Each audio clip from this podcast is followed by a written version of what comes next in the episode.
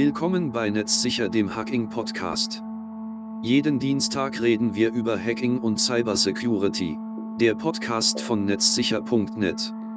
Wir sind ethische Hacker und Security Researcher und nehmen euch mit auf spannende Reisen durch die Informationssicherheit. Seid live dabei, wenn wir neue Objekte hacken, Erfahrungen austauschen oder fachsimpeln. Wir haben keine abgeschlossenen Episoden, sondern reden live, spontan und wie uns der Mund gewachsen ist.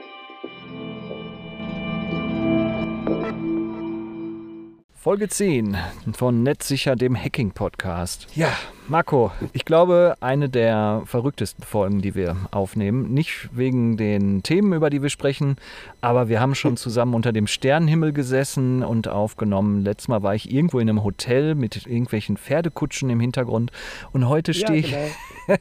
irgendwo ganz im Dunkeln auf einem Autobahnrastplatz, weil du mich gerade motiviert hast, mal eine Pause einzulegen von der Fahrt. Ich grüße dich. Hi. Hallo Björn. Schön, dass du auch mal eine Pause wieder einlegst, genau nach so einer langen Autofahrt. Äh, ich frage mich immer, was man auf einem leeren Rastplatz hacken könnte. Aber vielleicht gibt es da demnächst auch noch irgendwas. Wenn ich mich hier so umschaue, ich sehe nicht besonders viel außer LKWs, LKWs, LKWs. Ja, ich nutze die Pause, dass wir mal ein paar Aufnahmen wieder machen, denn wir sind schon viel gefragt worden. Zum Beispiel der Nico fragte, wann wir denn endlich mal wieder aufnehmen. Oder der Benson 2062 hat über YouTube gefragt. Schöne Grüße in diese Richtung. Wir sind wie immer ziemlich in der Arbeit aktiv und vergessen regelmäßig auf Aufnahme zu drücken. Deswegen nutzen wir jetzt mal diese Autobahnrast für einen kurzen Podcast. Das ist eine gute Idee. Meine Tochter hat übrigens auch schon nachgefragt, wann wir eine Aufnahme machen. Insofern, das passt auch sehr gut und äh, äh, ja, wie aufmerksame Leute ja immer wieder mitbekommen, es gibt eine Menge in diesem Umfeld. Äh, Björn, du hast uns da irgendwas mitgebracht, was Schönes, was mit Glücksspiel zu tun hat, habe ich Glücksspiel, gehört. Genau, das ist mein Thema, weil ich bin für meinen super Poker Pokerface bekannt, was ich überhaupt nicht habe. Sehr schön. Ja, entschuldigt das, wenn ich mir zwischendurch hier vielleicht nochmal eine Cola öffne. Das ist nämlich schon später am Abend und ich bin jetzt, ja, ich fahre fast seit zehn Stunden insgesamt heute Auto. Auch das ist äh, Cybersecurity. Ne? Es ist nicht nur so das Schöne, sondern man sitzt auch viel im Fahrzeug. Ich komme gerade aus Nürnberg, habe dort einen Vortrag gehalten. Wie gesagt, jetzt habe ich gleich noch 100 Kilometer vor mir und dann bin ich auch fast 10 Stunden Auto durchgefahren. Ja, was ich sage. Äh, ja? Wollen wir mal kurz, ganz kurz ablenken? Also in Nürnberg, ich meine, das ist ja schon ein Stückchen Weg, wenn du da so lange fährst, aber das zeigt auch mal deutlich, ich will ganz kurz einmal ganz, ganz darauf ablenken, bevor wir auf Glücksspiele zu sprechen kommen mhm. und was das mit Hacking zu tun hat. Äh, man muss mal ganz ernsthaft sagen, also das zeigt auch die Priorität, die äh, ähm, unsere Kunden und auch andere einräumen, was das Thema Hacking angeht. Genau genommen, weshalb bist du nach Nürnberg gefahren? Magst du das ganz kurz einmal erzählen? Ja, ich habe in Nürnberg einen Vortrag gehalten. Es ging um ja, Cybersicherheit und den Missbrauch von künstlicher Intelligenz. Hm, wir arbeiten dort mit verschiedenen Kraftfahrzeuginnungen zusammen ähm, wo wir quasi auf die Landesverbände und auf die Innungen zugehen. Und da gibt es ein ganz großes, reges Interesse, weil es geht nämlich um die Cybersicherheit mhm. von Autohäusern. Und über das Thema habe ich heute mit den entsprechenden Kunden referiert.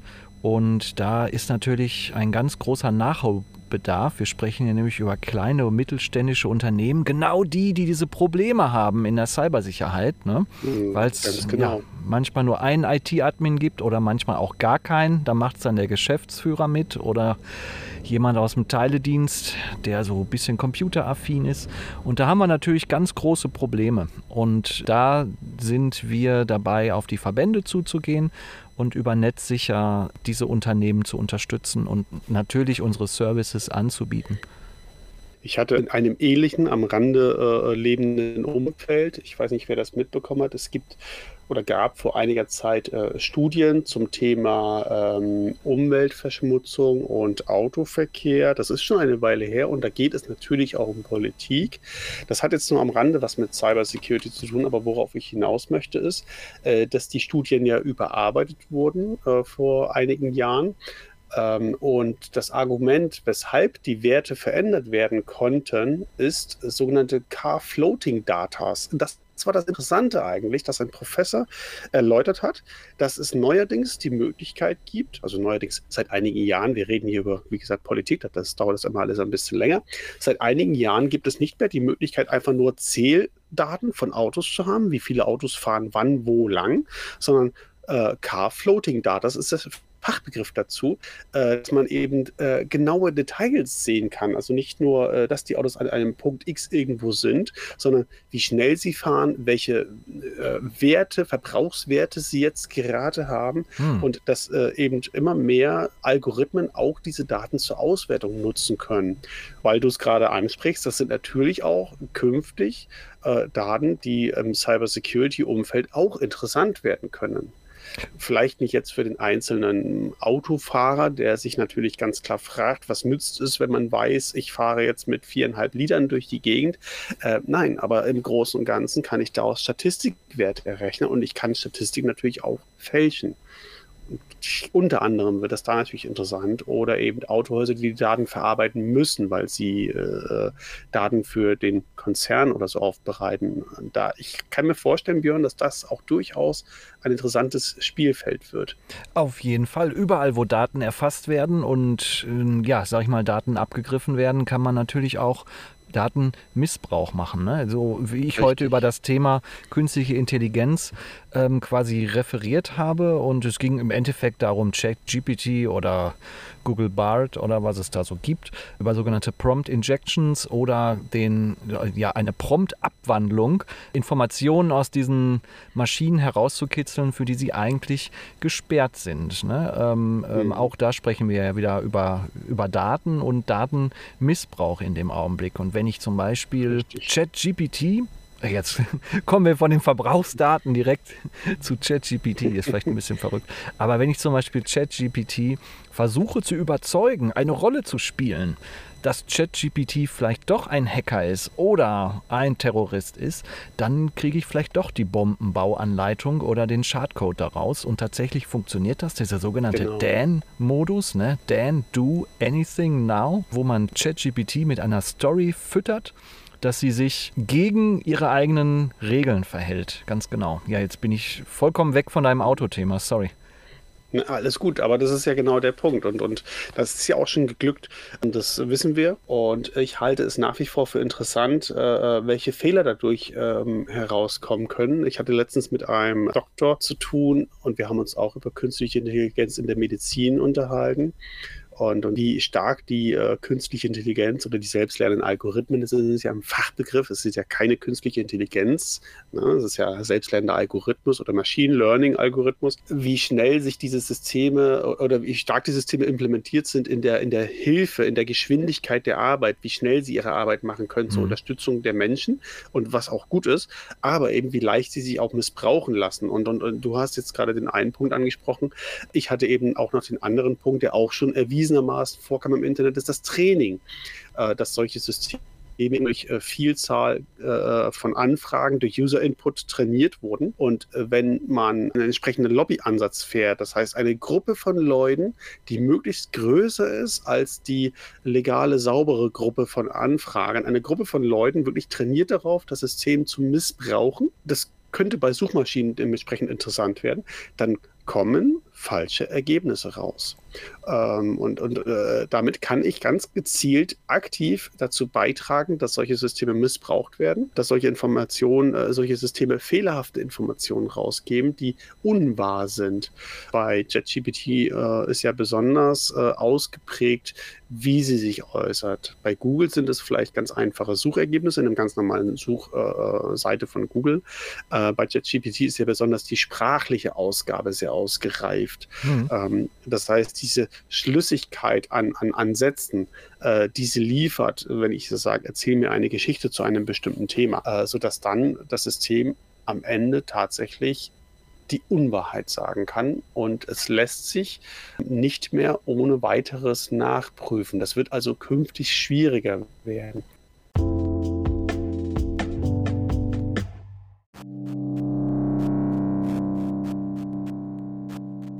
Okay, zurück zu unseren okay. Themen, die wir mitgebracht genau, haben. Genau, wir waren, wir waren stehen geblieben. Wir hatten mal erwähnt das Thema Glücksspiel. Genau. Glücksspiel. Ich würde es erweitern auf Glücksspiel und Hotels. Jeder hat es, glaube ich, mitgekriegt. Das war einer der größten Hacks in diesem Jahr 2023. Da ist, ähm, wer kommt jetzt? Die Polizei? Oh, die guckt mich schon komisch an hier. Ähm, es war einer der größten Hacks 2023. Ähm, Im September ist äh, MGM Resorts angegriffen worden, genauso wie Caesars. Dazu gehört natürlich Glücksspiel. Jeder denkt da an Las Vegas, aber daran hängen natürlich die kompletten Hotelketten über die ganzen USA verteilt und wo sie sonst noch überall ihre Dependancen haben. Ähm, sind beide zur gleichen Zeit angegriffen worden, nur wenige Tage versetzt. Wie kann es sein, dass solch eine große Hotelkette überhaupt angegriffen werden kann? Hm, man denkt ja, die haben so viel Geld übrig, dass sie viel in ihre Cybersicherheit investieren können. Das heißt, die Frage ist erstmal, was ist dort passiert? Und das Interessante ist natürlich, die einen, nämlich Caesars, haben die Ransom-Gebühr bezahlt. Das heißt, die sind erpresst worden auf 30 Millionen US-Dollar äh, schon eine große Summe, sind dann in die Verhandlung gegangen und haben es um 50 Prozent drücken können und haben nach wenigen Tagen ähm, 15 Millionen US-Dollar überwiesen und sind freigeschlüsselt worden und konnten nach nur wenigen Tagen ihren Betrieb komplett wieder aufnehmen. Während MGM gesagt hat, nee, wir bezahlen es nicht, wir lösen das Problem selbst. Und rat mal, was passiert ist. Wer hat wohl die höheren Kosten gehabt? Ich würde spontan jetzt raten, es war tatsächlich das Caesars Palace, was wahrscheinlich die höheren Kosten hatte, oder? Nee, es war tatsächlich MGM, die ah, einen okay.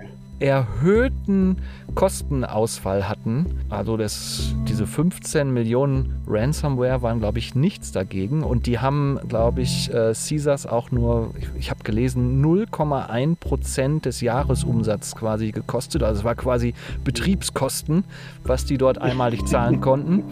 Hm, das heißt, die, die gesagt haben, wir bezahlen die Erpressung nicht, die hatten weitaus höhere Kosten, waren allerdings fähig, nach zehn Tagen den Betrieb wieder aufzunehmen. Das muss man sich ah, erstmal auf der Zunge okay. zergehen lassen. Also die haben es selbstständig wieder hinbekommen. Aber nach zehn Tagen lief natürlich alles nur sehr, sehr notdürftig. Es war immer noch ganz viel im Argen und äh, das Ganze zog sich weiter über Wochen. Ich glaube sogar über ein, zwei Monate. Ob es jetzt mittlerweile alles okay ist, weiß ich gar nicht. Aber die Mitarbeiterinformationen, die da so rauskamen, die sagten aus, dass es also nur sehr, sehr notdürftig und spärlich läuft im Augenblick. Mhm.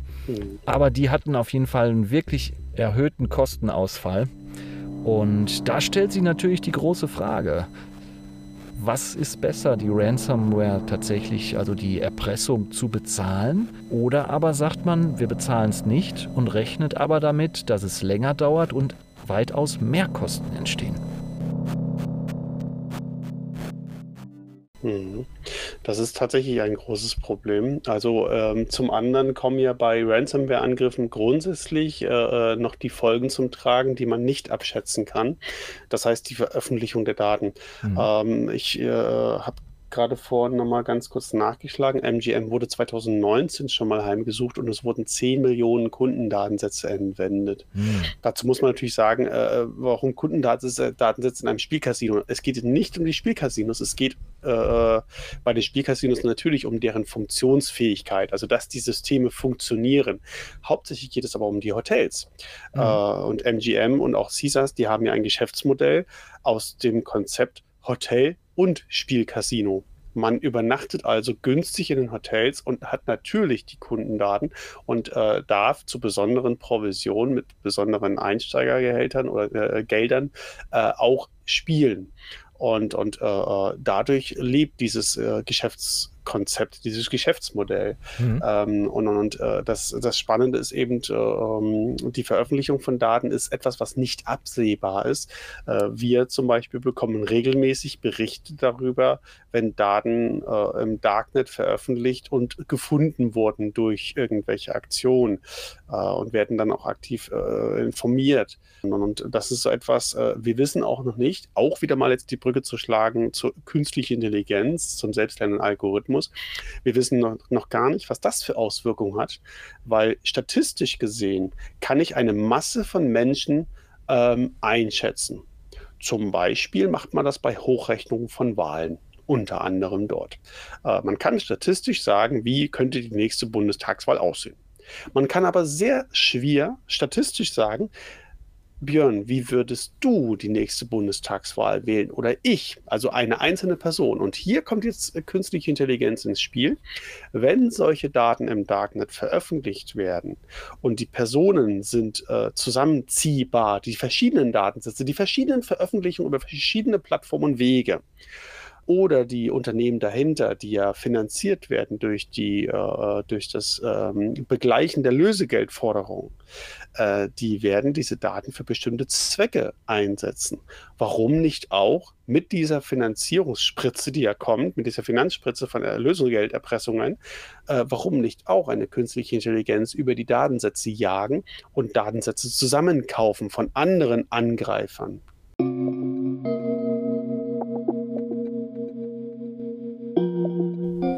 Auch das wäre eine Intention, die ich in den nächsten Jahren für möglich halte, weshalb sich dann das Bild ergibt, dass ich über einzelne Personen ziemlich genau bestimmte Lebensabschnitte verfolgen kann. Und äh, wer sich ein bisschen mit äh, Suchalgorithmen beschäftigt hat, der weiß, dass ich nur wenige Informationen aus dem Umfeld einer Person benötige, um eine 80-prozentige Wahrscheinlichkeit über diese Person zu treffen. Zum Beispiel die Aussage, ob sie männlich oder weiblich ist. Ähm, oder die Aussage ungefähr, welche Hobbys sie hat. Anhand weniger Seiten äh, kann ich das, anhand weniger Informationen kann ich das abbilden.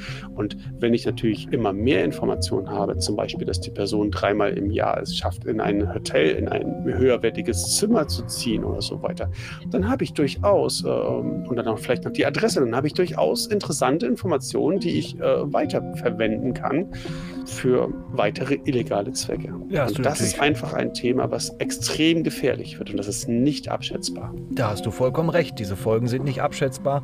Der scheinbar schnellere Weg, die Erpressung zu bezahlen, hat natürlich auch noch eine Kehrseite. Es ist überall mhm. bekannt, dass Caesars bezahlt hat. Das heißt, Caesars wird weiteres Angriffsziel sein, ähm, ja. weil man natürlich ja, das X auf der Stirn hat in dem Augenblick. Ne?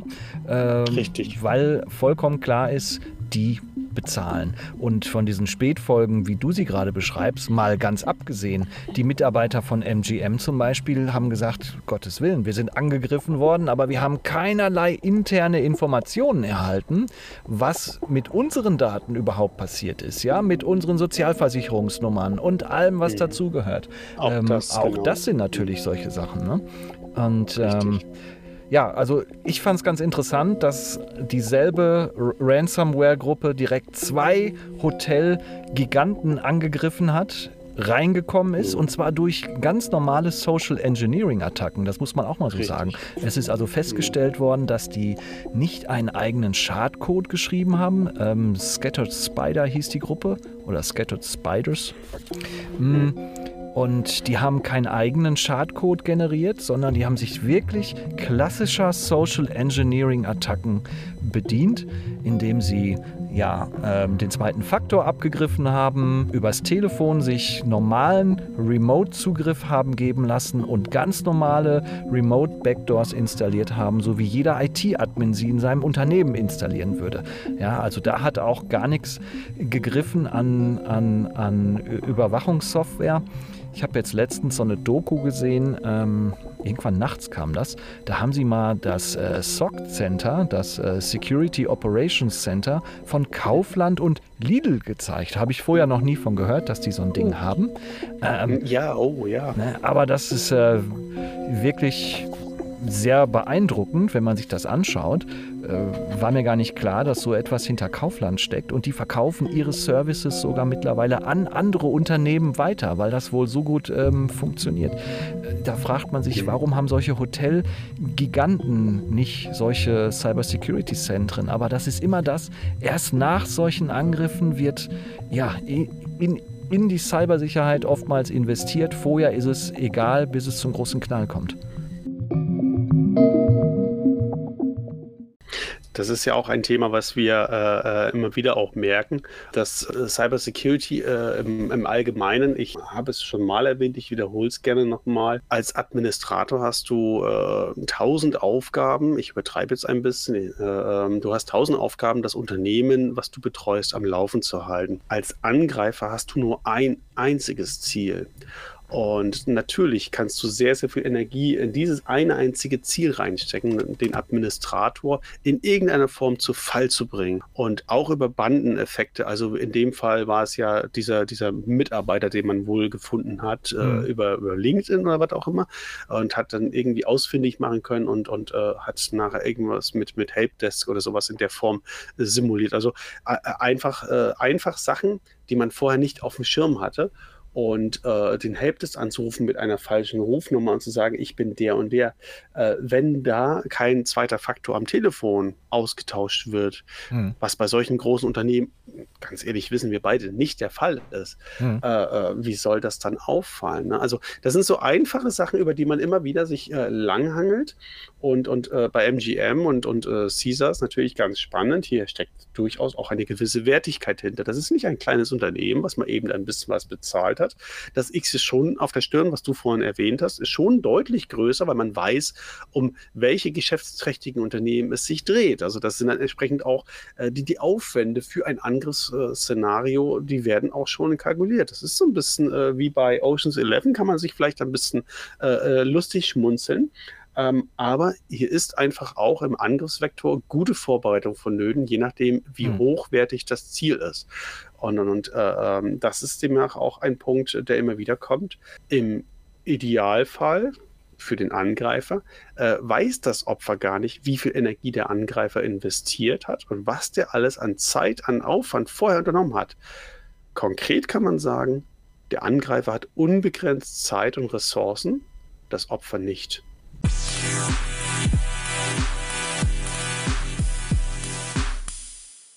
Ja, wenn wir von dem Thema der USA mal überschwenken zu uns ähm, in unsere Gefilde, ja. da sieht es ja vollkommen ähnlich aus. Das muss man einfach sagen. Und ganz ehrlich, desto genau. größer das Unternehmen, wenn man jetzt sagt, warum haben die das gar nicht hinbekommen bei solch einem Hotelgiganten, ganz ehrlich, also auch unsere Erfahrung ist ja, desto größer das Unternehmen natürlich gewachsen ist, desto fataler sind die Schwachstellen. Ne? Aus Erfahrung äh, wissen wir äh, gerade da, wenn die Unternehmen zu groß sind, fehlt es häufig an einfachen, äh, zu überblickenden Maßnahmen und wie IT-Sicherheit funktioniert im Gesamtkontext. Äh, einzelne Systeme sind sehr gut abgesichert. Ähm, das finden wir auch mittlerweile immer mehr. Das muss man auch offen sagen. Da hat mhm. sich die äh, Umgebung schon auch bei uns gewandelt. Aber es ist immer noch so, äh, dass, ein, ein, dass die große Fläche an, an, an Systemen, die, die große Fläche an Mitarbeitern äh, nicht allen Schutzmaßnahmen Genüge tut. Und ganz ehrlich, als Angreifer, wie gesagt, es reicht eine Sicherheitslücke aus, ein Ziel, ein Weg, den wir hier reinfinden, reicht aus, um reinzukommen. Und, und, und äh, das sehen wir und merken wir nach wie vor immer wieder. Und äh, manchmal sind die Wege einfach etwas obskur, das kann man durchaus so sagen. Mhm, ja. Und äh, manchmal führen sie eben auch mit dem Auto nach Nürnberg, aber im Großen und Ganzen, äh, ob das jetzt ein Tesla auf der äh, nächsten äh, DEFCON ist, äh, war das die DEFCON oder die Black Hat war das, glaube ich, ne? In, in, Las mm. Vegas. Okay, aber auf jeden Fall eine, wo dann eben die Systeme gehackt werden und man darf die gehackten Systeme behalten. Apple spielt halt mit, wie gesagt, Tesla mhm. mit einem, mit einem, einem seiner Fahrzeuge. Je mehr Code wir haben, je mehr Software wir haben, desto mehr an Sicherheitseinbrüchen wird es geben oder im schlimmsten Fall gar keine äh, Software-Sicherheitslücken in dem Sinne, sondern einfach nur das mit Absicht Fehltrainieren einer eines äh, selbstlernenden Algorithmus oder einer mhm. künstlichen Intelligenz, äh, was eben dann dafür sorgt, dass Informationen rausgerückt werden, die man eigentlich nicht hätte bekommen dürfen. Also ich finde, das wird sehr, sehr spannend in Deutschland haben wir nach wie vor das Problem, äh, dass die Unternehmen sich äh, wappnen. Teilweise wissen sie nicht wie. Das muss man auch ganz offen sagen. Also mhm. manche wissen es nicht. Manche Unternehmen haben äh, sehr wohl auch entsprechende Strategien schon entwickelt. Ähm, aber im Großen und Ganzen haben wir in Deutschland das Problem, ähm, dass wir allgemein zu langsam sind für Abwehrmaßnahmen. Das ist nicht böse gemeint, sondern das hängt einfach mit dem Ziel zusammen, was ich vorhin definiert hatte. Ein Unternehmen hat äh, eben eine Vielzahl an Zielen, die sie erreichen muss, um ihre Wirtschaftlichkeit willen. Mhm. Und ein Angreifer äh, ist von sich aus wirtschaftlich, wenn er ein Unternehmen hat, was bezahlt oder wenn er ein Unternehmen hat, dessen Daten er verkaufen kann. Und damit hat er ein sehr einfaches äh, ähm, Wirtschaftsspektrum, nenne ich es mal so, und auch eine sehr einfache Maßgabe, wie ein Angreifer arbeitet. Ja, wir spüren es ja, also ich spüre es im Augenblick wieder komplett am eigenen Leibe. Das hat nichts mit einer Verschlüsselung zu tun, aber der große IT-Dienstleister hier bei uns im Landkreis äh, hat ja alle Stecker gezogen, nachdem ein Trojaner entdeckt wurde. Marco, hast du kurz den Namen parat? Äh, ja, die Südwestfalen IT, SIT abgekürzt. Ja, genau. Richtig. Und, und, und es sind wohl auch eine ordentliche Anzahl von, von äh, Firmen betroffen.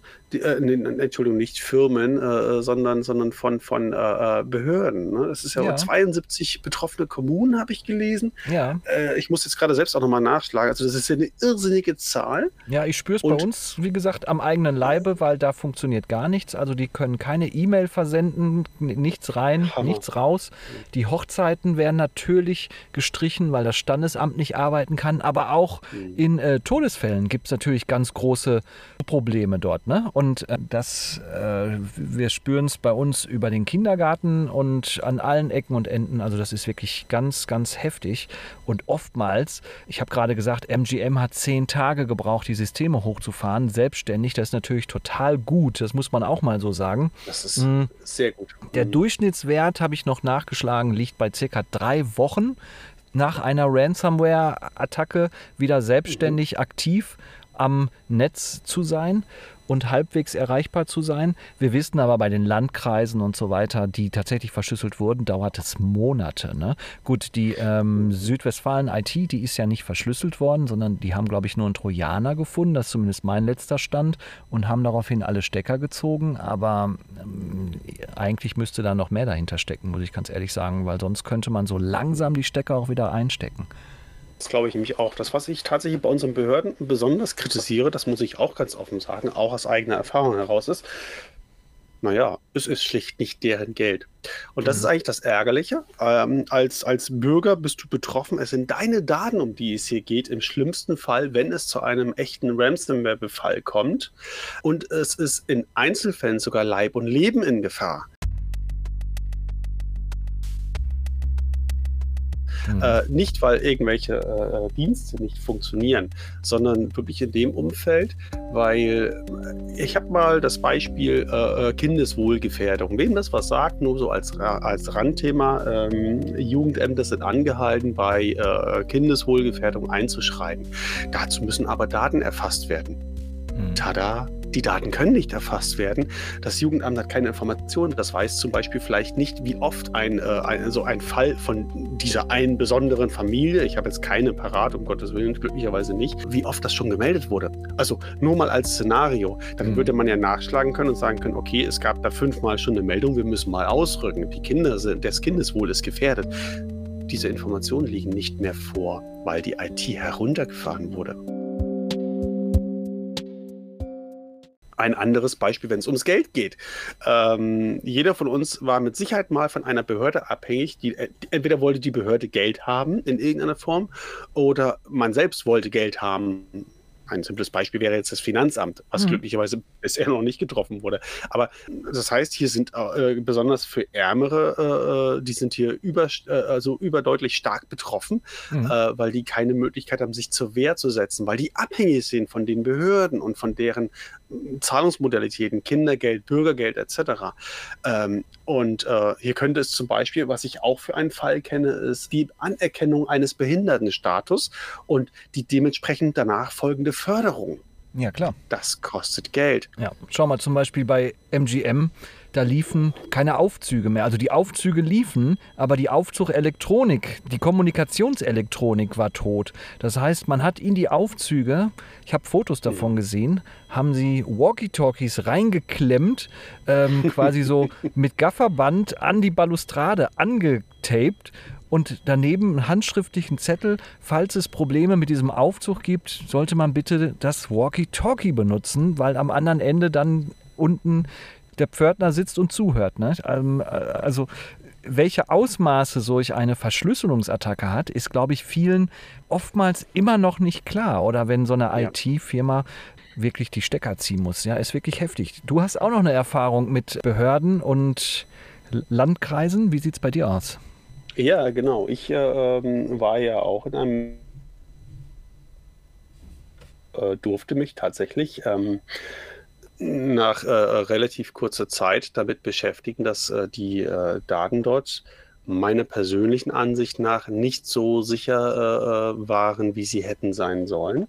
Mhm. Und äh, nach meiner Meldung sah ich mich einer, ähm, einer Anklage konfrontierten zum Hackerparagraphen 202a, Ausspähens von Daten. Mhm. Und äh, das ist schon auch sehr einschüchternd und zeigt auch hier das Spiel, was äh, gespielt wird, weil man einfach nicht mit eigenem Kapital und mit eigener Reputation arbeiten muss. Hm. Das ist unnötig. Eine Behörde hat keinen Anspruch daran, einem Kunden zu gefallen, im Gegensatz zu anderen Unternehmen, die durchaus den Anspruch haben, ihren Kunden Dienstleistungen anzubieten. Das hat eine Behörde nicht. Und dementsprechend konnte man sich das mehr oder weniger locker erlauben, äh, äh das versuchen, unter den Teppich zu kehren, was ich da entdeckt hatte. Das heißt, du hast und das ich, entdeckt, du hast eine offizielle ja, Meldung gemacht. Richtig, und, genau. Die Meldung ähm, wurde auch äh, unter Verschlusssache deklariert. Das ist ganz, ganz wichtig, äh, mhm. weil natürlich kritische Details drin standen. Ja. Und auch hier war ein IT-Dienstleister betroffen, der für mehrere Kommunen arbeitet. Und okay. äh, die, die äh, Umgebung, die ich da vorgefunden hatte, äh, die Möglichkeiten, die waren schon. Also ich fand sie verheerend, weil es weit über das übliche, äh, über den üblichen Bereich hinausging, äh, der mir eigentlich äh, in meiner Arbeitsweise zugänglich hätte gemacht werden müssen. Mhm. Das hat auf jeden Fall für ein und da, daher auch diese, diese 202a, der Hackerparagraph, hat ja ganz klar Ausspähen von Daten. Das heißt, du hast mehr Daten gefunden oder du hast mehr Daten ausgespäht, als dir in deinem Arbeitsumfeld zugewiesen wurden. Also das passt in dem Fall ganz klar zusammen. Mhm. Ähm, und das äh, war tatsächlich, äh, ich sah die Daten äh, äh, der Bürger in diesem Umfeld tatsächlich oder sehe sie immer noch gefährdet. Man hat aber versucht, dich mundtot zu machen und erst einmal den Paragraph 202a gezogen. Genau, der äh, Strafrecht, das muss man ja sagen. Ne? Richtig, also genau. Der Knackpunkt ist, hier schlägt man ganz einfach zwei Fliegen mit einer Klappe. Zum einen sagt der Strafrechtsparagraph, äh, ähm, er wirkt einschüchternd, das muss man ganz offen sagen, er wirkt einschüchternd, wenn man sich damit nicht beschäftigt. Hm. Man wird nach Strafrecht im Endeffekt verurteilt, ist hm. ein verurteilter Straftäter. Das muss man wirklich so ganz klar mal auf der Zunge zergehen lassen. Ja. Äh, ja. Zum Zweiten äh, zählt in dem Fall bei einer Anklage unmittelbar nach Bekanntwerden die Strafprozessordnung und damit besondere Geheimhaltungspflichten, was das Thema äh, der Strafakte angeht. Das heißt schlichtweg Maulsperre. Und wie ist das Ganze ausgegangen? Das Ganze ist äh, zu meinen Gunsten ausgegangen. Die äh, Klage, die Staatsanwaltschaft hat die Klage abgewiesen und ganz klar, äh, wir haben ganz klar deutlich machen können, dass äh, ich keinen Schutz umgehen musste, um an diese Informationen ranzukommen, an die ich rangekommen bin. Es gab schlicht keinen Schutz. Ähnliches, fast ähnliches oder fast das gleiche Szenario hatte Lilith Whitman, ähm, als sie die Daten der CDU-App geknackt hatte. Und es mhm. war letztendlich auch kein Hack in dem Sinne, exakt gleiches Abbild. Äh, es gab keinen Schutz, der hätte umgangen werden können, weshalb der 202a auch bei ihr nicht griff zeigt aber auch hier wieder deutlich die Diskrepanz, äh, mit was man sich rumschlagen muss, äh, ähm, dass dieser, dieser Hacker-Paragraph, und das hatten wir schon mal erwähnt, äh, dringend meiner Meinung nach überarbeitet, wenn nicht sogar abgeschafft gehört. Haben wir ja schon mal eine ganz eigene Folge drüber gemacht und da durften wir noch nicht so Richtig. viel sagen. Da war ganz uns aber genau. schon klar, dass wir die ähm, Strafe, also nicht wir, sondern du, ich zähle mich mal mit dazu, weil ich genauso mitgefühlt habe. ähm, Danke. Ne, da lief natürlich der Paragraph 202a gegen dich schon. Und ähm, genau. ja, deswegen ist natürlich auch mal schön zu erwähnen, dass er erst einmal abgeschmettert wurde vom Gericht und dass äh, da doch noch Hoffnung besteht, dass man auch mal mit solchen Sachen aufklärerischer umgehen kann. Ich glaube, die ganze Sache, ich weiß nicht, ist die jetzt dann abgeschlossen für dich oder? Das kann ich noch nicht sagen. Normalerweise besteht die Möglichkeit einer Revision. Ja. Das heißt, der, der Ankläger kann in Revision gehen. Ähm, und äh, ich sehe nach wie vor die Gefahr, dass er das auch tun wird. Ich betone es nochmal, es ist nicht sein Geld, sondern es ist das Steuergeld der Bürger, was hier versenkt wird im wahrsten Sinne des Wortes. Ähm, was eigentlich für gute Zwecke eingesetzt werden soll, wird hier nicht für gute Zwecke eingesetzt, nämlich Leute mundtot zu machen, die auf, auf äh, Probleme, hinweisen. Leute, die äh, wie ich eben klar aufzeigen, hört zu, ich bin hier für diesen Part verantwortlich. Das ist Teil meiner Aufgabe. Äh, ein Teil meiner Aufgabe war, neue IT-Systeme auf die Beine zu stellen und zumindest zu eruieren bis zu einem gewissen Prozentsatz gehört hier sehr wohl auch das äh, Überblicken von Sicherheitslücken und von Sicherheitsmaßnahmen zu diesem Bereich. Sonst kann, kann man keine neuen IT-Systeme implementieren, ist ja völlig klar. Wir reden mhm. über äh, den Fokus auf Cybersecurity und das war auch der Grund, äh, unter anderem mit der Grund meiner Einstellung. Hier geht es nicht um das äh, Geld der Firma, sondern um das Steuergeld des einzelnen Bürgers, der der eigentlich ein Anrecht hat, dass seine Daten so sicher sind. Naja, ich übertreibe jetzt ein bisschen wie ein Abrahams Schloss. Ja. Ähm, und wenn sie das nicht sind, ob das nun die Südwestfalen-IT äh, ist äh, oder äh, in dem Fall bei mir hier im Norden ein großer Dienstleister, dessen Namen ich äh, gerne jetzt mal nicht nennen möchte, ähm, sei in dem Fall unrelevant. Wenn ein Unternehmen meine Daten verarbeitet, dann habe ich ein Anrecht darauf, dass das Unternehmen das nach deutschem Recht und Gesetz und nach vernünftigen, wir mhm. haben eines der härtesten Datenschutzgesetze weltweit und das nach vernünftigen Gesetzen auch tut. Und dann muss ich mich einfach darauf verlassen können. Und wenn ich das nicht kann, dann ist das nach wie vor ein Problem. Wie gesagt, bei der Südwestfalen-IT, ich äh, kann nur hoffen, dass keine Daten in irgendeiner Form in fremde Hände kommen. Und das zeigt eigentlich deutlich, welche Diskrepanz, scheinbar wird die Diskrepanz zwischen Datenschutz und äh, äh, Cybersecurity immer größer. Wie geht dir das dabei, Björn? Ja, du sprichst mir aus der Seele. Und ich wollte eigentlich sagen, ich denke, wir bei Netzsicher werden diese Fälle sehr akribisch weiter beobachten. Wir werden mal ein besonderes Augenmerk auf die Südwestfalen-IT werfen. Wir werden auch weiterhin ein Augenmerk auf das werfen, was du gerade zum Besten gegeben hast, was du am eigenen Leibe erlebt hast und tatsächlich auch den Hacking-Paragraph 202a wie ein Damoklesschwert über dir schweben hattest. Mhm. Ich frage mich, ob es noch mehr da draußen gibt, außer dir und äh, Lilith Withman, mh, hm, die ähnliches erlebt haben. Ihr könnt da gerne mal Kontakt zu uns aufnehmen. Ihr findet uns auf den normalen sozialen Kanälen unter Netzsicher. Wenn ihr da Geschichten habt, dann schreibt uns doch einfach mal, dass wir solche Themen vielleicht auch nochmal vertiefen können. Und ich würde sagen, auch dein Thema werden wir in Zukunft in einer der nächsten Folgen nochmal deutlich vertiefen. Das sollten wir auf jeden Fall tun. Nach wie vor äh, ähm, sehe ich ganz offen den Bedarf. IT-Sicherheit geht jeden etwas an. Es kann sich keiner verschließen. Äh, wir haben alle, jeder von uns hat mit IT zu tun, sei es der Fernseher, der im Wohnzimmer steht, die mittlerweile alle am Netzwerk hängen können, Daten senden können. Manche, eine Küchenmaschine kann Rezepte herunterladen äh, und Handys sind äh, ganz ernsthaft unser, mittlerweile unser zweites Gehirn. So ehrlich muss man sein. Ähm, oder Car-Floating-Datas, eben die Bewegungsdaten von Fahrzeugen. wir haben alle mit IT zu tun. IT ist mittlerweile in unserem Alltag weit mehr als nur angekommen äh, IT entscheidet schreckenweise über Leib und Leben. Und es wird immer deutlicher, dass wir uns über ethische Grundsätze Gedanken machen müssen. Was darf IT und was darf sie nicht? Und auch über unsere Denkweisen, ähm, dass wir uns darüber Gedanken machen müssen, dass wir auch bestimmte Strategien benötigen, wie wir mit IT, aber auch wie wir ohne IT umgehen können. Und, und, und äh, wir merken, wir digitalisieren auf Teufel komm raus. Das ist alles, hat auch alles seinen Zweck und seine Richtigkeit. Ähm, aber wir müssen uns Gedanken machen, wie wollen wir die nächsten Jahre, die nächsten Generationen begleiten.